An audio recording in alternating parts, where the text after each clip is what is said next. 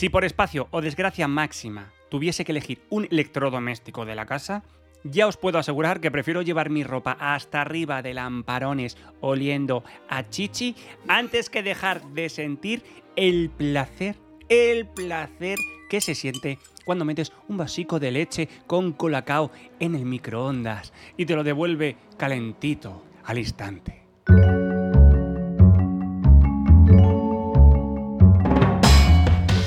Mi nombre es Antonio Poveda y con este podcast quiero acercarte de manera sencilla, breve y clara la historia de grandes compañías, productos, inventos y proyectos que han dejado huella. Bienvenidas y bienvenidos a...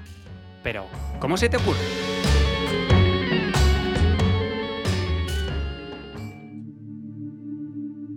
Pues sí, amigos y amigas, hoy os vengo a contar el origen del microondas. Y pese a que muchos os pensaréis que este maravilloso invento surgió de horas y horas de trabajo e investigación, la base es que nada más allá de la realidad.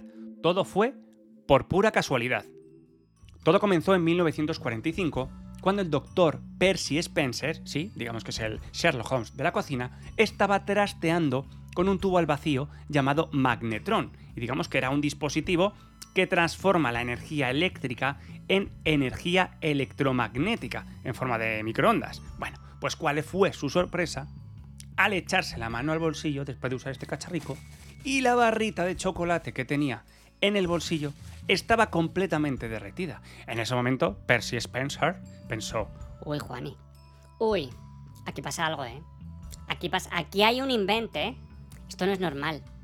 Y claro, Percy, que era súper curioso, ¿vale? Muy curioso, y sabía que algo pasaba, se puso manos a la obra. Inspirado por su dulce descubrimiento, decidió hacer experimentos mucho más atrevidos. Ojito, ojito al atrevimiento, ¿eh? Qué loco, ¿eh? Qué loco. Colocó maíz cerca del tubo. ¿Y qué pasó? Pues palomitas al instante. Luego, un huevo entró en escena, pero el calor lo hizo explotar y armó la de Dios Cristo, ya tú sabes, a quién no se le ha explotado un huevo en casa. Y como he dicho, este señor que era muy listo siguió, adelante. Su siguiente paso, crear una caja metálica, ¿vale? Para encerrar ahí dentro las microondas y que no saliesen. Esto ya va cogiendo, ya va cogiendo forma, ¿eh? Ya va cogiendo forma así pichi, ¿eh? Imagínate un espacio donde las ondas de calor se concentraban como adolescentes en un concierto. Adolescentes hormonados. Todo esto, pues bueno, pues fue avanzando. Pero claro, tenía un tamaño Tenía al principio un tamaño gigantesco y un precio desorbitado, sin contar que necesitaba refrigeración.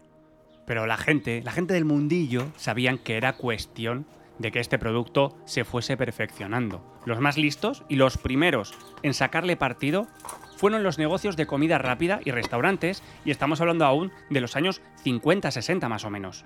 La fiebre de los microondas se apoderó del, mundo, del universo, de, de, de Ganímedes, es que podías deshidratar verduras, tostar café y abrir ostras. Ojo, ¿eh? Ostras.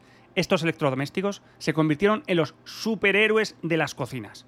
Pero no solo de la cocina alimentaria, sino también de la industria del corcho, de la cerámica eh, y hasta el mundo de los lápices se metió en el ajo.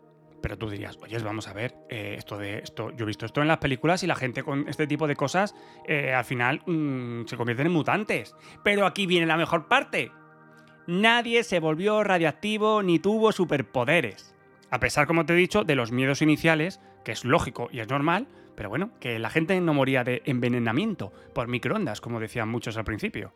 Y es que ya sabéis que cuando aparece un invento nuevo de este tipo, pues ya, pues la vacuna, pues que tiene un chip, pues que no sé qué, pues que te vas a morir de cáncer, pues que no sé qué, pues que te va a dejar tu mujer por una inteligencia artificial. El Satisfyer, pues que ya no vas a tocar un chichi en tu vida. Y luego todo se queda en agua de borraja. En los años 70, cuando se dejaron atrás todos estos mitos, todos estos miedos, los hogares estadounidenses adoptaron el microondas de una manera veloz. Mira, en el 71 menos del 1% tenía microondas, pero es que en el 86 un cuarto de los hogares ya estaba iluminado por la luz de estos cacharros del señor. Y eso no es todo, porque ya sabéis que hoy en día los microondas han evolucionado tanto que, como digo, eh, a mí no me lo quitéis. Me podéis quitar la libertad, pero no el microondas. Así que la próxima vez que calientes algo en tu microondas, recuerda que estás usando un invento que fue por casualidad y que pasó de derretir chocolate a conquistar las cocinas en todo el mundo. Hasta la próxima, fans de los microondas, y que el calor esté siempre con vuestro espíritu. Muchas gracias por escuchar este podcast. Si os quiere, seres humanos amables y cariñosos, compartir el podcast, que es gratis, que luego bien que compartir las fotos de vuestros hijos en la fiesta del colegio, pero esto no. Os recuerdo que tengo un montonazo más de episodios y que si has llegado a este por casualidad, te invito a que escuches los otros tropecientos episodios que he ido grabando estos dos últimos años. Os quiero más que ayer, pero menos que mañana.